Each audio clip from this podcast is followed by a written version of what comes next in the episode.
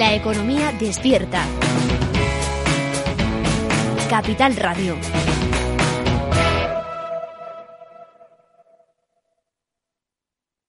Inversión inmobiliaria. Comienza el debate.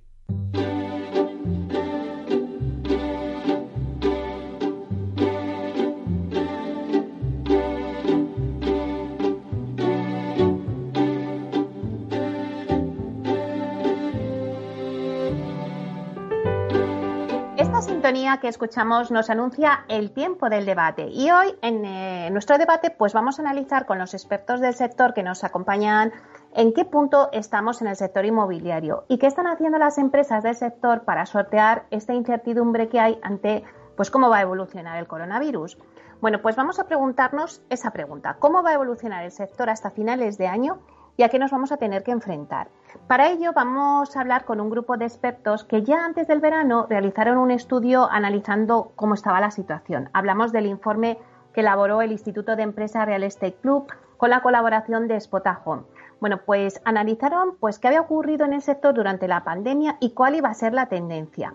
En este estudio han sido muchos los profesionales, más de 2.500 personas los que han participado eh, para dar su opinión junto con los profesionales también que participaron en los ocho After Work online que llevó a cabo el Instituto de Empresa durante el, momento que estuvimos en la pandemia. La conclusión a la que llegaron os la voy a contar rápidamente. Primero, que no había dudas sobre la predominancia del sector logístico. Tanto antes como después del confinamiento, los encuestados otorgaron el primer lugar en sus preferencias. También decían que el alquiler era uno de los sectores que más repuntaría junto con los sectores alternativos. Los tradicionales como oficinas u hoteles, pues eran los que más iban a sufrir, mientras que el residencial, por ejemplo, en compra-venta, pues iba a mantener su posición. Bueno, pues eso de momento. La inversión, pues se ve como la más afectada, pero no en gran medida. El informe apuntaba que habrá movimiento de carteras, puesto que los profesionales creen que las nuevas adquisiciones se van a financiar más con los beneficios obtenidos por las ventas de los portfolios actuales. Y en cuanto a las tendencias, pues el informe hablaba de la tendencia hacia el teletrabajo, la sostenibilidad o la tecnología que iba a impactar en el mercado y también en la configuración de las ciudades. Pues bien, ahora empezamos inicio de curso, ya después de las vacaciones, y vamos a ver en qué punto estamos y si esas tendencias que marcaba el estudio se están cumpliendo o si la situación ha variado ante la incertidumbre de cómo evolucionará el COVID. Así que sin más, voy a dar paso a presentaros a nuestros dos primeros invitados en la primera media hora del debate, que son Gemma Alfaro, que es partner en Alfaro Manrique Atelier y es vicepresidenta del Instituto de Empresa Real Estate Club, y a Juan Velayos, que es funding partner en JV20 y miembro del comité asesor del IE Real Estate Club. Buenos días, a Gema. Buenos días, Juan. Buenos días, Nelly. ¿Qué tal? Bueno, pues tanto a los dos Juan, Gema, eh, bueno, pues muchísimas gracias por acompañarme en este arranque del inicio de esta nueva temporada. No podía arrancarlo mejor con estos ponentes de lujo. Eh, un poquito hecha la presentación, sí que me gustaría, si os parece, pues que me dierais en realidad vuestra, vuestra opinión, ¿no? O sea, por ejemplo, Gema, eh, no sé, ¿cuál es tu sentimiento una vez que ya habéis analizado vuestro informe y que además ha sido, pues ha tenido muy buen éxito y muy buena acogida y os felicito por ello? Pero bueno, cuéntame ahora, una vez que hayas analizado todos esos pasos, claro, ahora nos planteamos en el verano, después de las vacaciones y con esa incertidumbre que tenemos de cómo evoluciona el COVID. Eh, ¿Cómo veis la situación? ¿Qué están haciendo las empresas? Buenos días, Meli, de nuevo y muchísimas gracias por contar conmigo y con y con nuestra opinión, conmigo, con mi opinión personal y con el y con el club, ¿no? Nuevamente. Eh, a ver, eh, nosotros eh, por un lado tenemos la foto, ¿no? De, como tú bien has comentado antes, del informe, del cual estamos mm, realmente contentos porque una vez pasada la intensa actividad que tuvimos durante el confinamiento con los ocho webinars, eh, lanzamos el informe que tuvo una acogida fantástica y una gran repercusión en medios y sobre todo que nos ha dado esa foto de cuál era el sentir de los profesionales del sector con un amplio espectro de distintos cargos y con una altísima participación.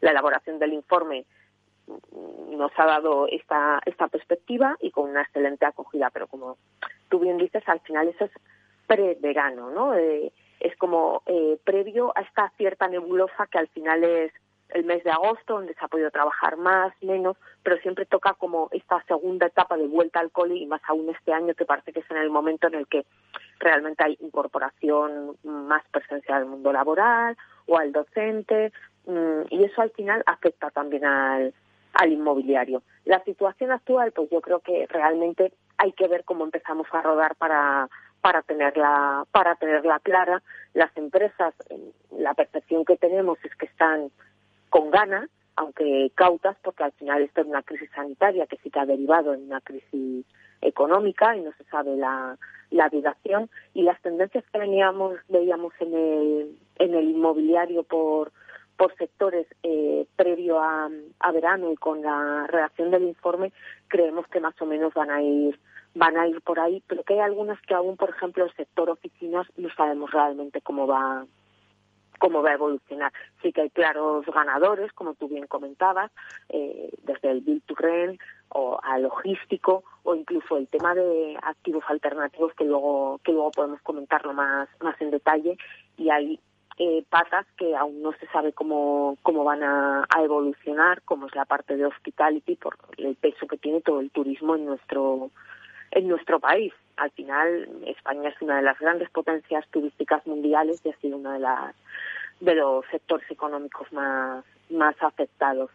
Quizás centrándonos un poquito en eso, ¿no? En el punto de, del turismo, eh, y dado el peso que tiene en nuestra economía y cómo al final repercute en todo, yo creo que se puede diferenciar claramente eh, las perspectivas que hay en el momento actual, por un lado el, el hotel como tal, el hotel tradicional, y por otro lado los, los otros activos relacionados con el sector hospital. Incluso dentro del hotel tenemos también una, una segmentación importante entre urbano y, y vacacional. Como sabemos, muchos hoteleros no han abierto en las, en las ciudades, han optado por un punto de, de prudencia y en el vacacional, pues según el destino, nos hemos encontrado eh, destinos que siempre han tenido unas altas ocupaciones en esta época, como puede ser un Torremolinos, un venidor que este verano han optado por no abrir, y otros que, sin embargo, sí que han abierto y han conseguido con rebajas de ADR importantes, pero muy buenas cifras de, de ocupación, como ha podido ser un Marbella.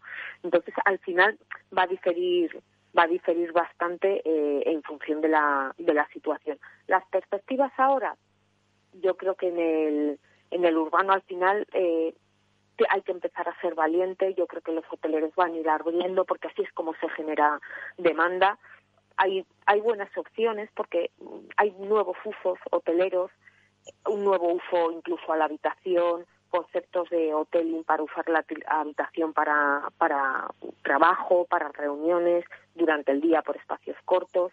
En el vacacional hay nuevas oportunidades para reposicionar el sector con otros con otros conceptos y nosotros ya desde lo que es desde Alfaro Manrique Atelier hemos tenido la oportunidad en plena pandemia de participar, por ejemplo, en un gran proyecto hotelero que está llevando a cabo una, una SOCIMI como es Atom, junto con un operador internacional que es Meeting Point, para reposicionar un gran complejo hotelero en Tenerife. ¿Esto por qué se hace? Porque obviamente hay, una, hay un punto de interés y de esperanza y de sensación de que esto eh, es una apuesta segura al final, eh, España es un destino importante y se va a mantener. Muy bueno, qué bueno. Eh, Juan, eh, no sé si, bueno, estás oyendo lo que nos está contando Gema. Bienvenido a Inversión Inmobiliaria. Juan, tú tienes toda una visión, pues una foto muy genérica, pero quizás a lo mejor eh, hablamos un poquito más de, de, qué va a pasar en el sector de la vivienda, que todo el mundo dice que, bueno, pues que de momento no le está afectando, pero ¿cómo lo ves tú? Bueno, hola Meli, ¿qué tal? Como siempre, un, placer ¿eh? volver a estar aquí, aquí contigo y compartiendo este ratito contigo con Gemma. Eh, pues yo, yo siempre intento, intento, sea, claro, cuando hablaba con los zapatos ¿eh? o con la gorra de, de CEO de, de Neynor, pues obviamente tienes una serie de, ¿no? De tienes que tener cuidado con una serie de, de mensajes, aunque aunque nunca aunque nunca eh, posiblemente nunca he sido demasiado cuidadoso y ahora en mi gorra actual pues también tengo que tener cuidado porque tengo muchos amigos en el sector y em, eh, es una realidad que, que la vivienda eh, ha reaccionado bien yo te diría a, la, a la salida del corona ¿no?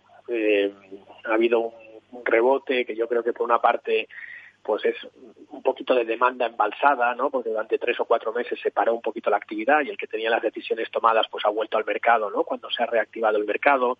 Es verdad que hay mucho de, y es cierto, ¿no? De todo este aspecto de que la gente ha visto, la, ha valorado muchísimo su, su espacio, ¿no? Su, su, ha hmm. visto lo, relevante que era su vivienda, ¿no? En, en, su, en su modus vivendi, ¿no? Y por lo tanto a, el que ha podido y el que no se ha visto afectado por ERES ni se ha visto afectado por ninguna circunstancia, pues, pues ha tomado la decisión posiblemente de tratar de mejorar las características de su vivienda. ¿no? Y todo eso ha supuesto un rebote para el mercado ¿no? y, y o sea, por lo tanto es, es, una realidad que el mercado se está defendiendo bien. Pero bueno, yo creo que, que no se autoengaña el que no crea que, los ciclos son ciclos y que los ciclos bajistas, pues la vivienda se vende peor, ¿no? Y hay menos hipotecas y hay menos todo. Por lo tanto, yo creo que, el, que la vivienda, eh, por suerte hay poca oferta, por suerte los jugadores que hay actualmente son muy profesionales, por suerte las compañías están mucho menos apalancadas, pero, pero la vivienda sufrirá, faltaría más, como cualquier otro sector más vinculado al ciclo, ¿no? O sea que yo, yo ahora creo que es un momento rarísimo es un, tenemos una empanada importante, ¿no? Porque nos estamos viviendo el corona, ¿vale? Que es una cosa desconocida y que ha tenido, que tiene un impacto muy relevante en el corto plazo de mil maneras distintas, de mil maneras distintas pero a nadie se le escapa que después del corona viene una crisis una crisis. Más allá del motivo que haya sido el corona o no pues entramos en un ciclo bajista ¿no? o, parece ser o, ya veremos si es V si es U si es no sé qué pero pero ciclo bajista no como toda la vida en el inmobiliario hay ciclos alcistas y ciclos bajistas no y, por otra parte, inclusive algunas de estas cosas están afectando a los fundamentales, que luego tampoco cambiarán tanto, ¿no? Pero en teoría, ¿no? Todos nos estamos preguntando, como muy bien dice el estudio, ¿no? ¿Qué impactos va a tener a largo plazo los fundamentales del inmobiliario, ¿no? Entonces nos encontramos que ha llegado el agosto, que estamos a 3 de septiembre, que los inversores también, de que luego hablaremos, pues dale esto. Es un momento muy, muy, muy extraño. Pero la vivienda, a muy corto plazo, yo creo que ha aguantado bien. Eh, a medio plazo aguantará bien porque yo creo que el sector está muy profesionalizado y es muy robusto, pero los ciclos económicos tienen esas consecuencias. Y Juan, ahora tú que tienes tu nueva empresa, JV20, y que tratas mucho y hablas mucho con los inversores, cuéntanos un poco, eh, bueno, pues la tendencia que ya nos apuntabais en el informe sobre los inversores, no sé si la mantenéis. ¿Qué está pasando? ¿Cuál es la postura del inversor en estos momentos? Pues el inversor está en un momento por una parte los inversores yo creo que siguen que siguen que les sigue gustando España o sea que yo creo que les sigue gustando España y eso es una buena noticia vale sin perjuicio de las eternas ¿no? Eh, reflexiones regulatorias ¿no? que, que, no ayudan ¿no? entonces eh, vamos a ver si, si ahora que van a venir muy mal dadas pues regulatoriamente como hemos vivido en Madrid por ejemplo con el suelo empezamos a tener buenas noticias ¿no?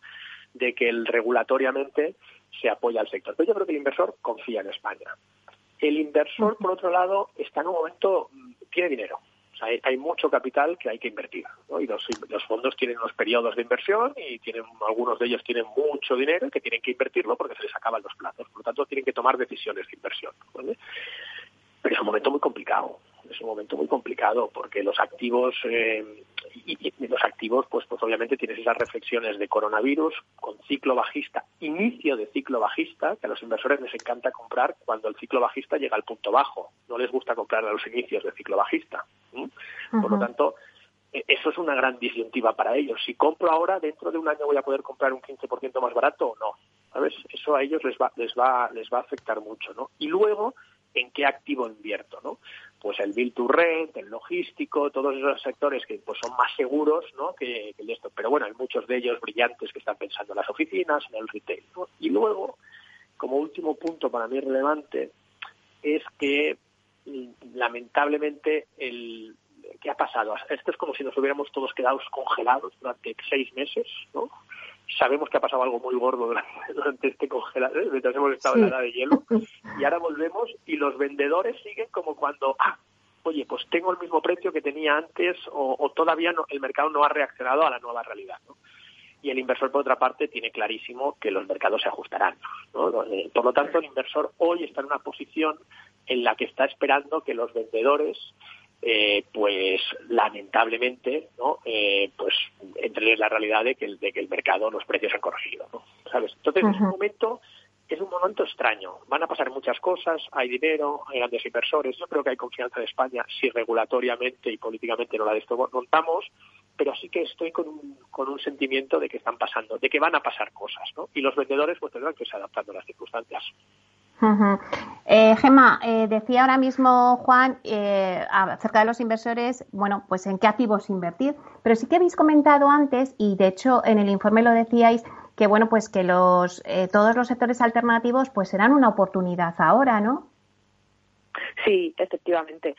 Eh, sí que vemos que hay el, los activos alternativos ya estaban despertando un interés en el mercado, pero que ahora mismo ante ante situaciones nuevas y, y movidas precisamente los los asset class menos convencionales o menos eh, menos institucionalizados al final son los que tienen una, un punto de oportunidad y es bueno desde es la opinión que yo tengo de manera personal y también que es la que se ha revelado en las consecuencias de las eh, conclusiones del informe. Por ejemplo, eh, sí que vemos que hay muchísimo interés y nosotros lo estamos viendo desde el estudio en los service apartments, incluso hostels, eh, todo tipo de apartamentos turísticos en general, porque al final la industria del alojamiento va a, subir, va a sufrir una profunda transformación, ¿no?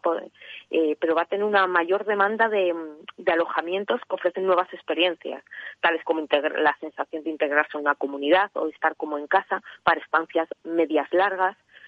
Nuestro país eh, y más determinadas determinadas zonas puede ser un destino muy muy interesante ante opciones de, de teletrabajo desde eh, eh, personas dentro de nuestra dentro de la propia España que se muevan a, otros puntos a ciudadanos centro y norte europeos que vengan a trabajar porque el teletrabajo es una de las de las cosas que va a permitir primeras viviendas espacios compartidos siempre con las tendencias que estamos viendo que van a ser eh, globales globales en sector hospitality, globales en alternativo y globales en todo. Lo hemos visto en la pandemia y van a venir para quedarse muchas de ellas, como hemos comentado desde la sostenibilidad, nueva, nuevas conceptualizaciones de los espacios, la domótica fundamental que nos va a ayudar a esta digitalización eh, que al final va de la mano de esta mayor eh, seguridad y percepción higiénica,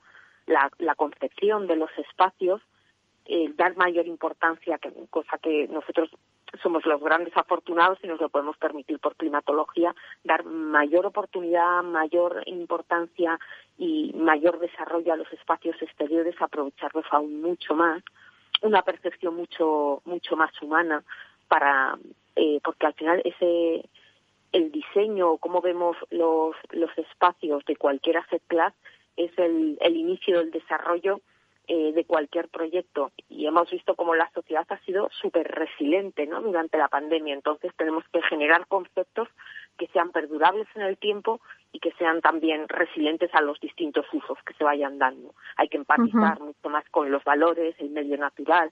¿no? Entonces todo esto llevado a los activos en general y a los alternativos en particular es un punto de, de oportunidad, seguro. Juan, eh, al hilo de lo que está comentando Gema, vosotros también estáis apostando mucho por, por todo lo relacionado con hospitality, ¿no? Y también por el PropTech.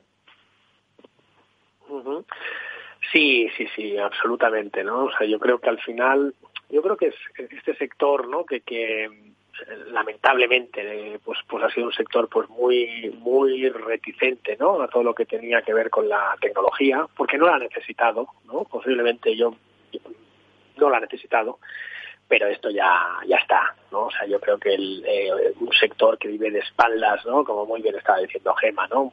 Un sector que vive de espaldas a la, a, la, a la realidad, a la realidad de la industria general y de las necesidades de las personas, ¿no? Eh, pues yo creo que eso pasa por la tecnología. O sea, no sé si es bueno o malo, ¿eh? porque yo creo que mm. alguna cosa, alguna cosa posiblemente, ¿no? Eh, sin tecnología, pues, pues funcionaría mejor, pero la mayoría, eh, lamentablemente hoy, dependen de la tecnología, ¿no?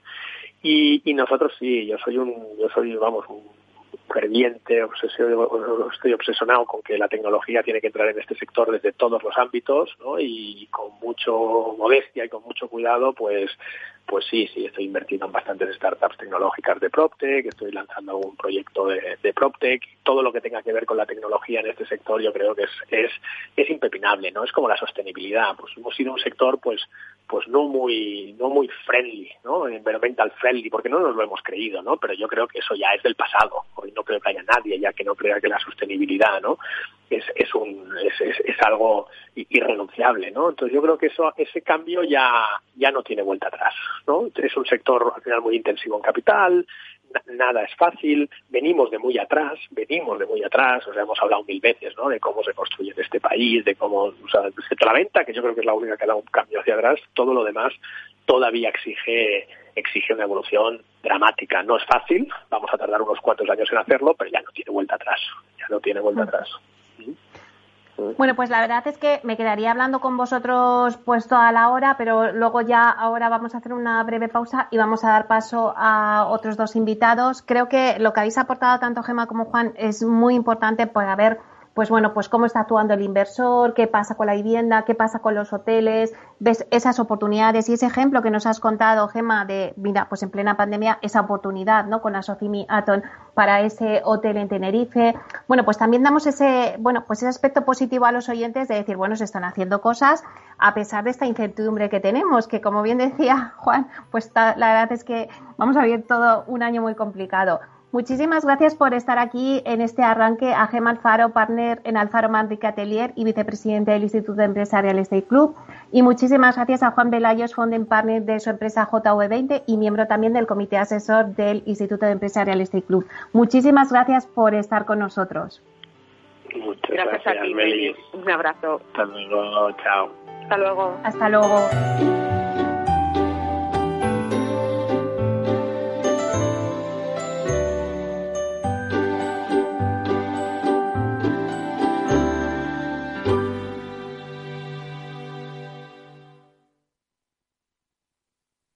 En Renta 4 Banco lo tenemos claro. Este verano nos quedamos en España. Quédate con nosotros y consigue un 20% de ahorro en comisiones sobre las aportaciones que realices a nuestros fondos de inversión. Accede a los mayores mercados del mundo siempre desde España. Este año más que nunca.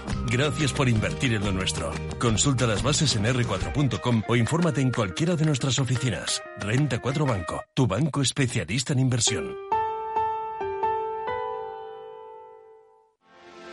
¿Quieres anunciar tu negocio en la radio?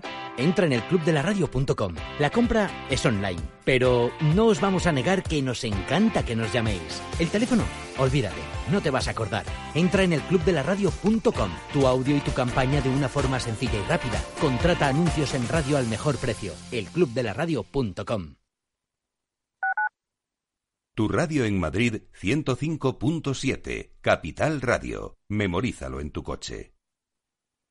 Disfruta de la mejor cocina gallega en Montes de Galicia. Todo un clásico moderno en el barrio de Salamanca. Disfruta de la variada dieta atlántica, de las mejores carnes y pescados tratados con respeto y transparencia y regados con una de las mejores bodegas de la zona. En grupo, en familia o en pareja, Montes de Galicia te ofrece el espacio perfecto en cada ocasión. ¿Qué le diría Cervantes al presidente del gobierno o Voltaire a la oposición? Descúbrelo junto a toda la actualidad cultural en el Marca Páginas, en Capital Radio, los viernes a partir de las 8 de la tarde. El Marca Páginas, con David Felipe Arranz, porque la cultura también puede ser divertida.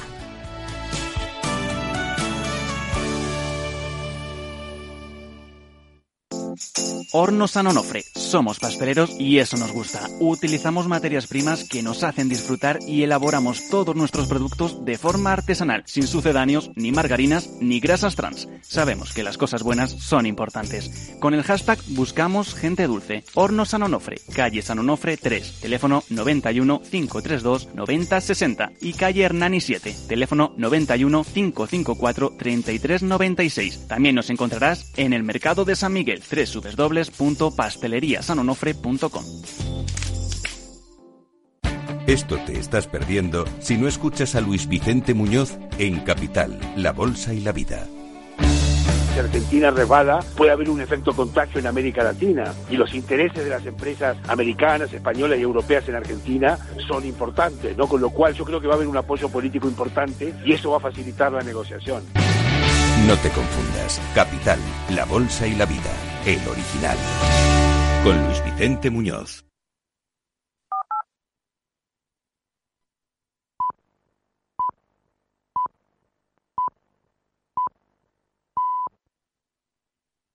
Inversión inmobiliaria con Meli Torres.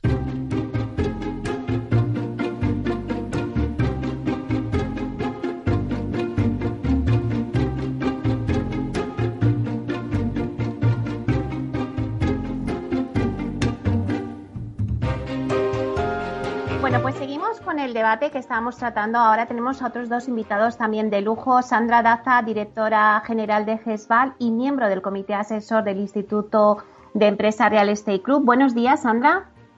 Hola, buenos días, Meli. ¿Qué tal? Muchas gracias por la invitación. Pues nada, un placer que estés aquí en este arranque del inicio del programa. Y también tenemos a Alejandro Artacho, que es consejero delegado y cofundador de Spotajón. Buenos días, Alejandro. Hola, buenos días, Meli. Bueno, pues un placer que también estés con nosotros aquí en este arranque.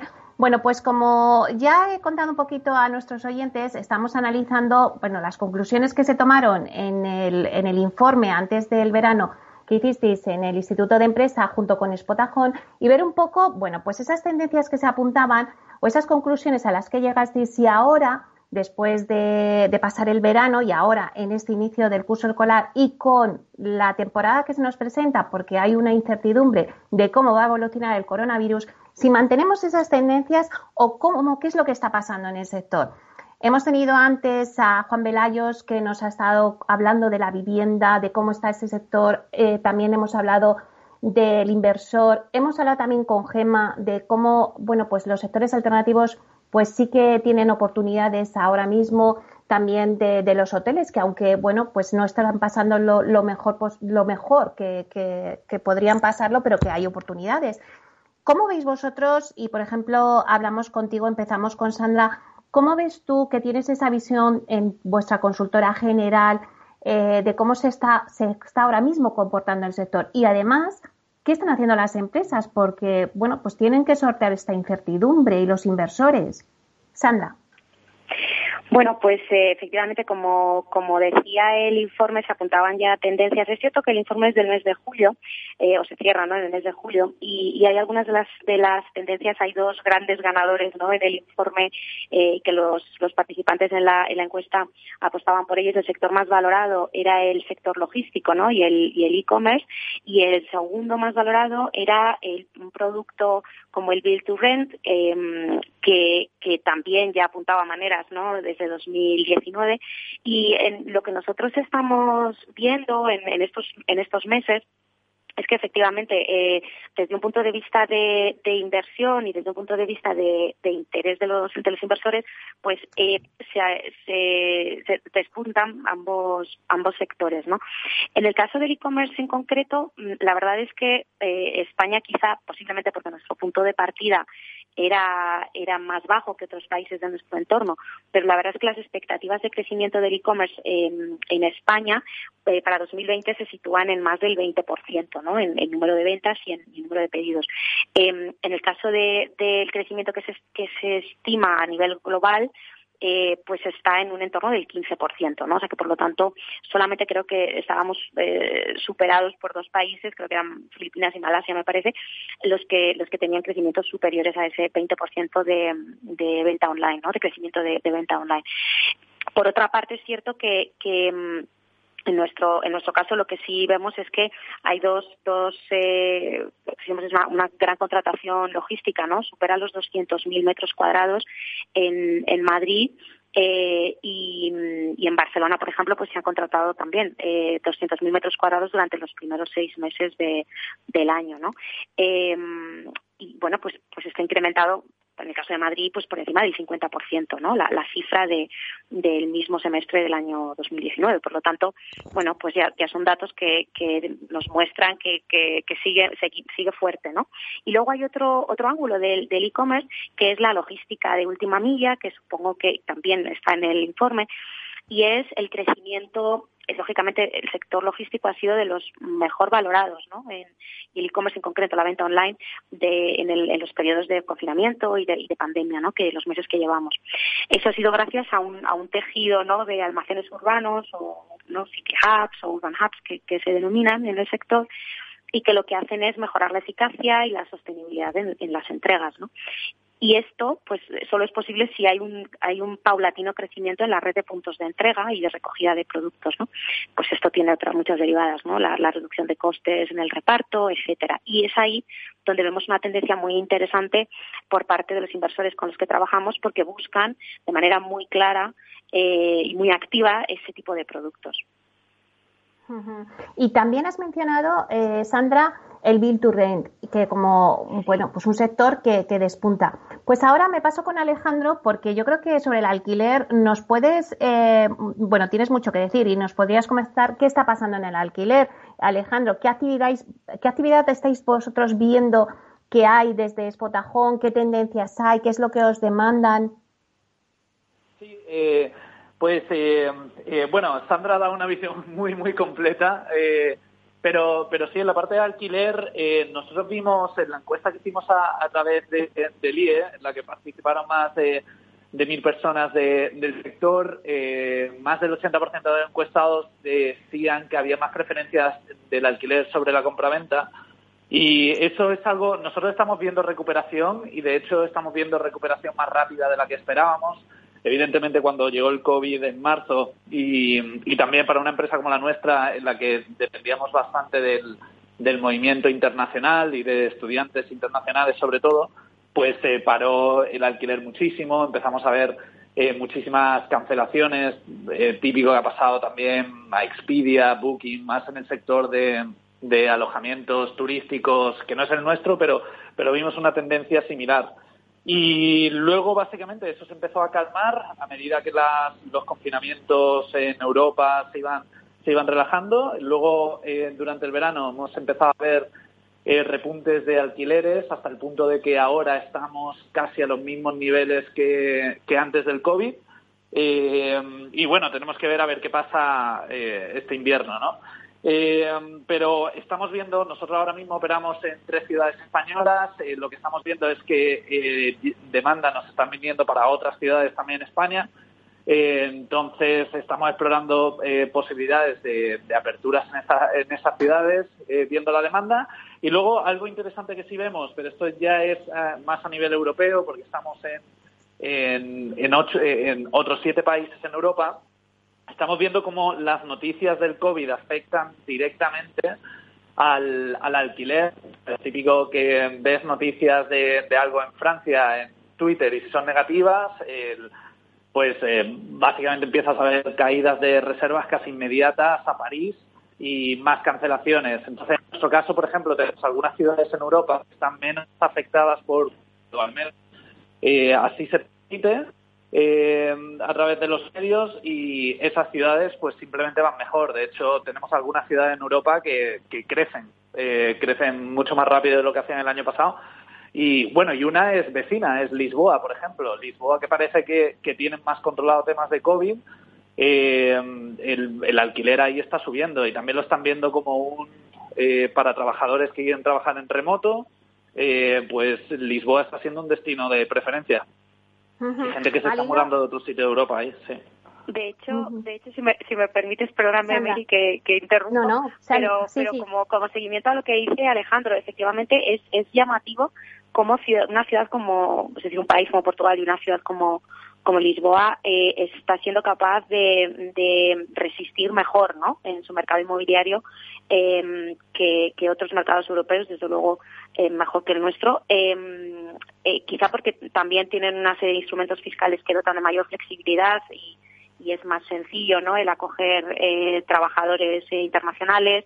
Por supuesto, lo, lo, que apunta Alejandro es básico, ¿no? También una mayor contención de, de las cifras de, de, impacto del COVID, en fin, una serie de, de, factores, lógicamente, pero que desde un punto de vista inmobiliario llama la atención eh, cómo está resistiendo el, mercado. Nosotros, por ejemplo, operamos también en, Portugal y, las operaciones en, Portugal pues se han visto muy ligeramente impactadas o prácticamente nada, ¿no? Sí, durante los meses más duros de, confinamiento, lógicamente, pero pero de una manera muchísimo más liviana que la que hemos sufrido en, en España. O sea que tenemos que tomar nota, ¿no? De lo que hace nuestro país vecino el uso.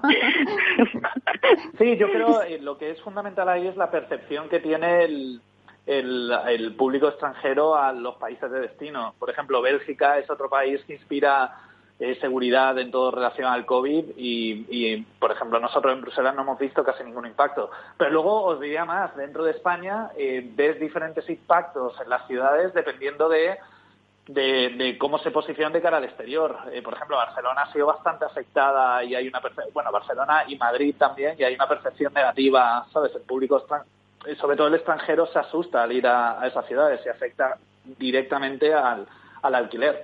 Nosotros lo bueno es que tenemos eh, como una visión inmediata de, ¿sabes? Es lo que decía, era una noticia negativa que sale, impacto directo, pero casi inmediato en, en el alquiler en la ciudad.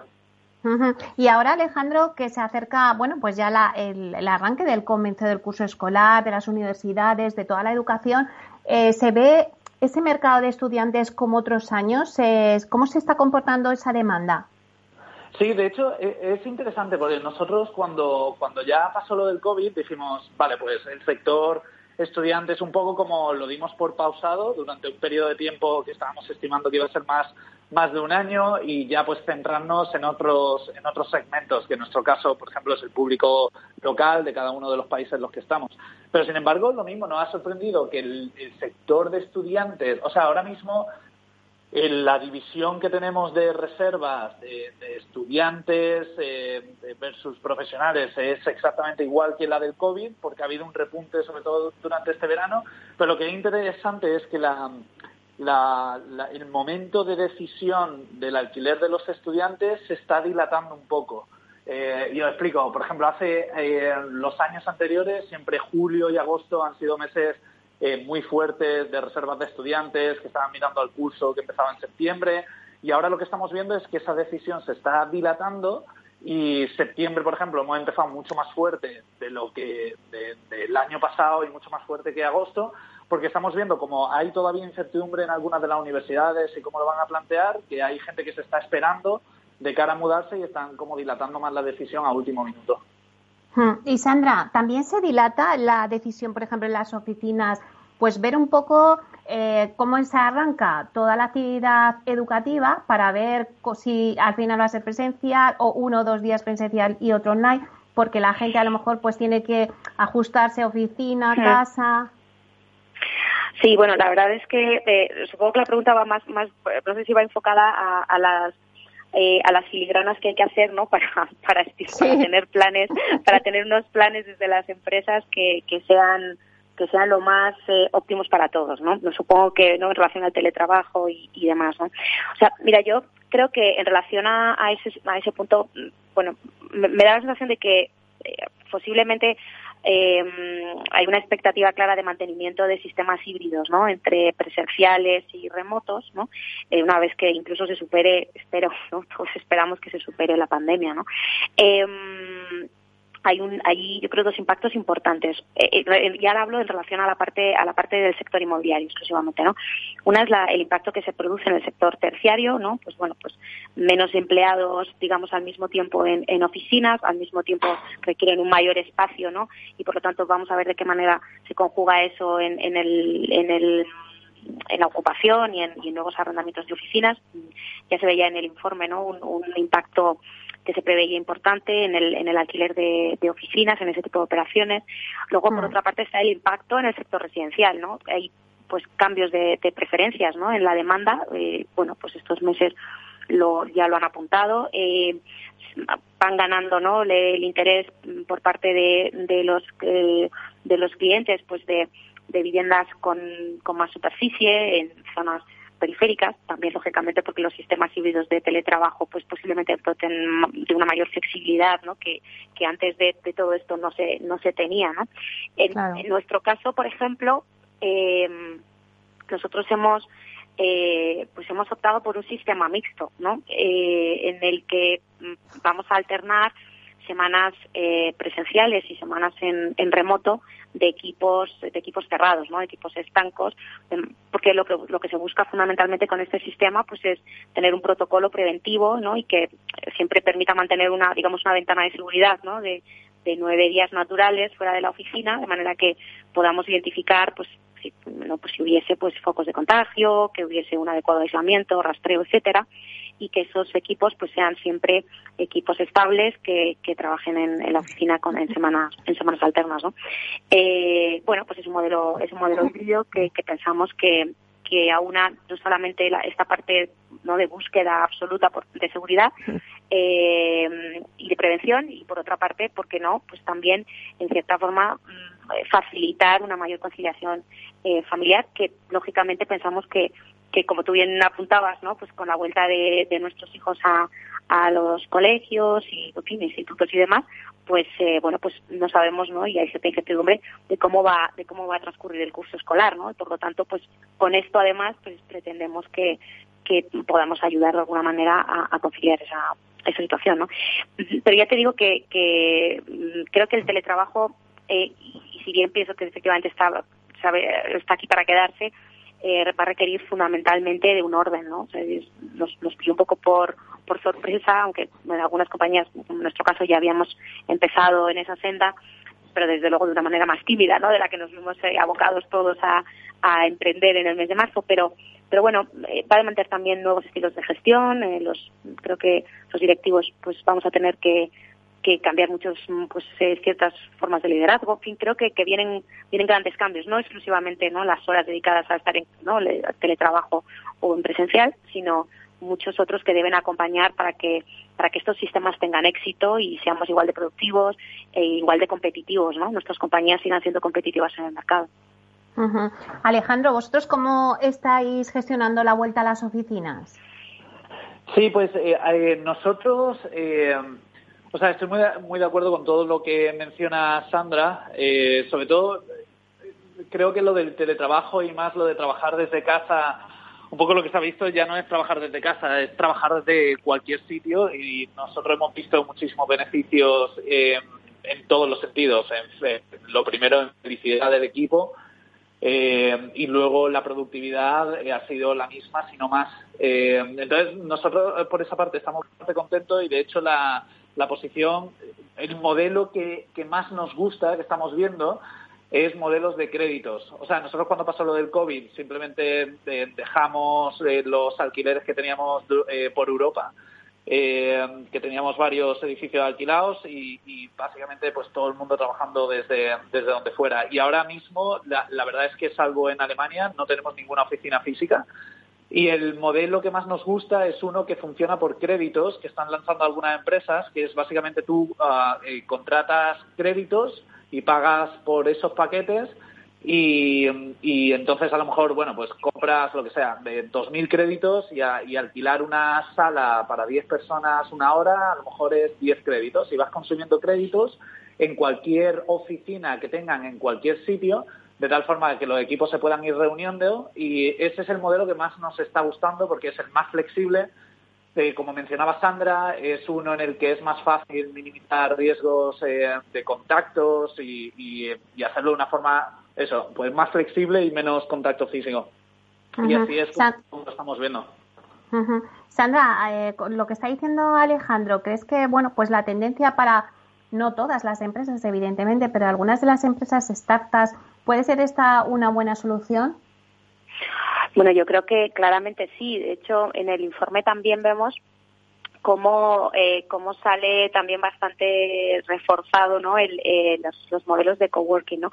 Yo ahí, la verdad, tengo, tengo ciertas dudas eh, sobre me, gusta mucho lo que lo que cuenta lo que cuenta Alejandro no de, ese modelo por créditos de consumo me, parece interesante eh, eh, lo que está lo que está claro es que eh, hay algo que que nos costaba mucho entender, eh, me refiero en este caso a startups o compañías como, como, la, como la mía, que tiene más de 25 años de, ¿no? de, hmm. de experiencia en el mercado. O sea, que en el sentido, ahí no, no creo que tenga mucho que ver si es una startup o no, sino en el sentido de que esa flexibilidad ¿no? que, que, ahora buscamos y que básicamente necesitamos, eh, porque esa, esa movilidad de las plantillas pues la vamos a tener que, que bueno pues que entender no y, vamos a tener que gestionarla de la mejor manera posible eh, pues pues yo creo que hace unos meses pues era bastante impensable no eh, en muchos casos. Y los modelos de coworking eran también modelos que por su propio eh, bueno, por su propia idiosincrasia son modelos flexibles, pero también es cierto que había muchas empresas que los utilizaban mm, bueno, pues de una manera bastante estable, ¿no? Con equipos bastante, bastante estables. Eh, eso claramente eh, creo que se va a ver impactado eh, y no digo que vayan a perder eh, ocupación o negocio, sino que su uso va a ser muy distinto. Y en eso sí creo que lo vamos a ver y de hecho los propios propietarios, ¿no? Eh, operadores de, de, coworking también lo dicen, ¿no? O sea, está cambiando el modelo de uso o el, y, el usuario demanda otras otras cosas, ¿no? Los clientes demandan otra otra flexibilidad que a lo mejor hace hace un tiempo pues no era no era tan relevante, ¿no? no era tan importante para ellos. Es verdad que el coworking lo da, eh, pues un alquiler de oficinas tradicional eh, pues lógicamente no no da esa, esa, esas facilidades y esa flexibilidad pero pero pienso también que los, los, fin, los, los propietarios ¿no? de, edificios de oficinas tendrán que, tendrán que buscar nuevas fórmulas más flexibles. Sandra, antes decía Juan Velayos que el inversor confía en España y que, bueno, pues que tiene dinero. Eh, ¿Qué consejo le podías dar al inversor, eh, bueno, pues de a qué sectores eh, tendría que ahora mismo, mm, bueno, pues intentar meterse o, o, apostar por ellos en este momento de incertidumbre? Pues mira, eh, esto sí que no es una respuesta hipotética, es absolutamente real porque es nuestro trabajo diario, ¿no? O sea que, que mira, con, los inversores lo que lo que estamos lo que estamos viendo es que hay oportunidades y supongo que Gemma Alfaro que es muy, experta en el sector hotelero lo habrá lo habrá dicho no también.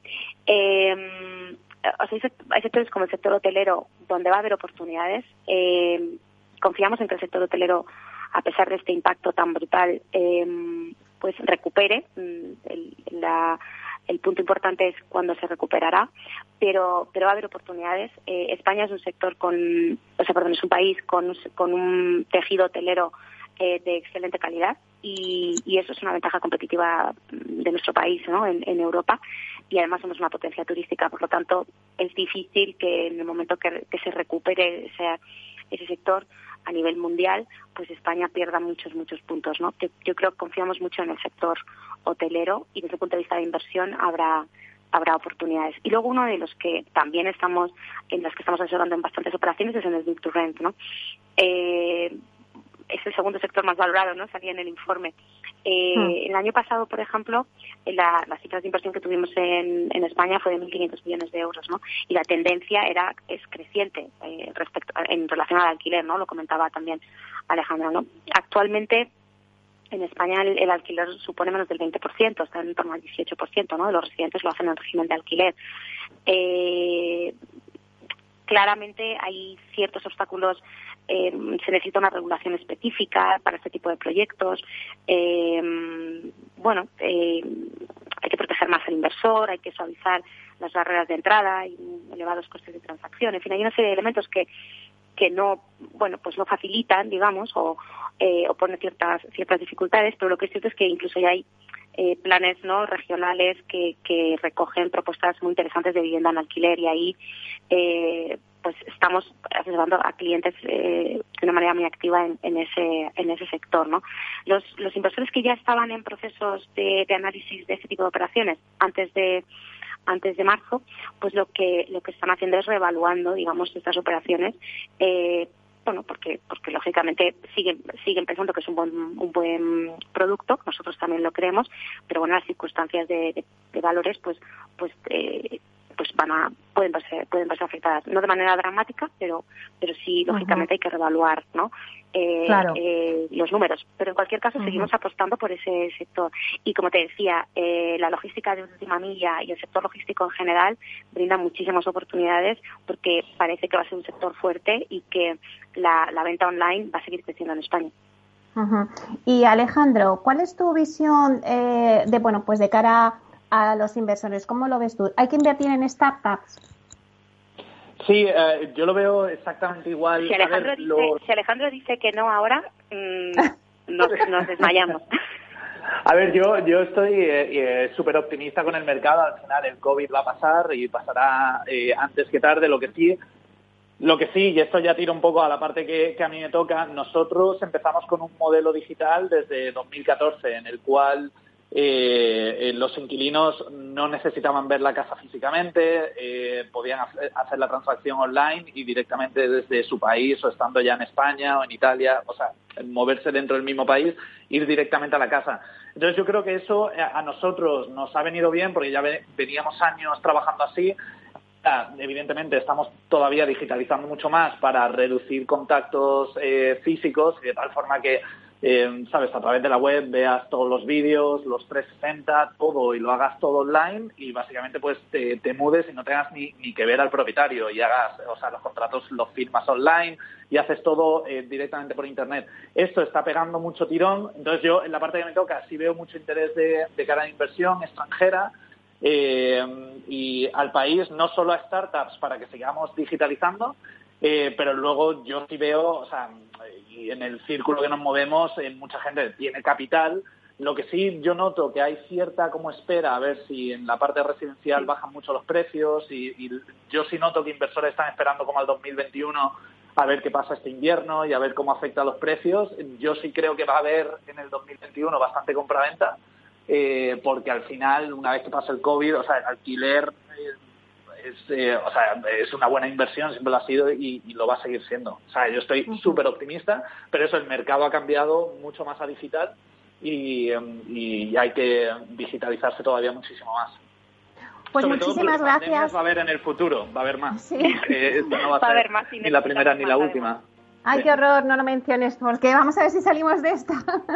muchísimas gracias se nos acaba el tiempo, me estaría toda la mañana hablando con vosotros, pero me habéis dado una visión muy buena. Muchísimas gracias, Sandra Daza, directora general de GESVAL y miembro del comité asesor del Instituto Empresarial State Club. Muchas gracias también a Alejandro Artacho, consejero delegado y cofundador de Spotajo. Gracias por estar aquí. Muchas gracias. Muchas gracias. Gracias. Hasta luego. Hasta luego. Bueno, y a ustedes, señoras y señores que nos escuchan al otro lado de las ondas, gracias por estar ahí y compartir este espacio con nosotros en este primer arranque de la temporada. Gracias también de parte del equipo que hace posible este espacio, de Miki Garay y de Félix Franco en la realización técnica y de quien les habla, Meli Torres. Les esperamos la próxima semana aquí en Inversión Inmobiliaria. Hasta entonces, que sean felices. Neynor Homes les ha ofrecido Inversión Inmobiliaria con Meli Torres. Neynor Homes presenta Inversión Inmobiliaria, cada jueves de 10.30 a 13 horas en Capital Radio, un espacio donde se darán las claves para realizar la mejor inversión en inmuebles y sacar la mayor rentabilidad a sus propiedades. No se pierda su cita inmobiliaria de la semana en Capital Radio.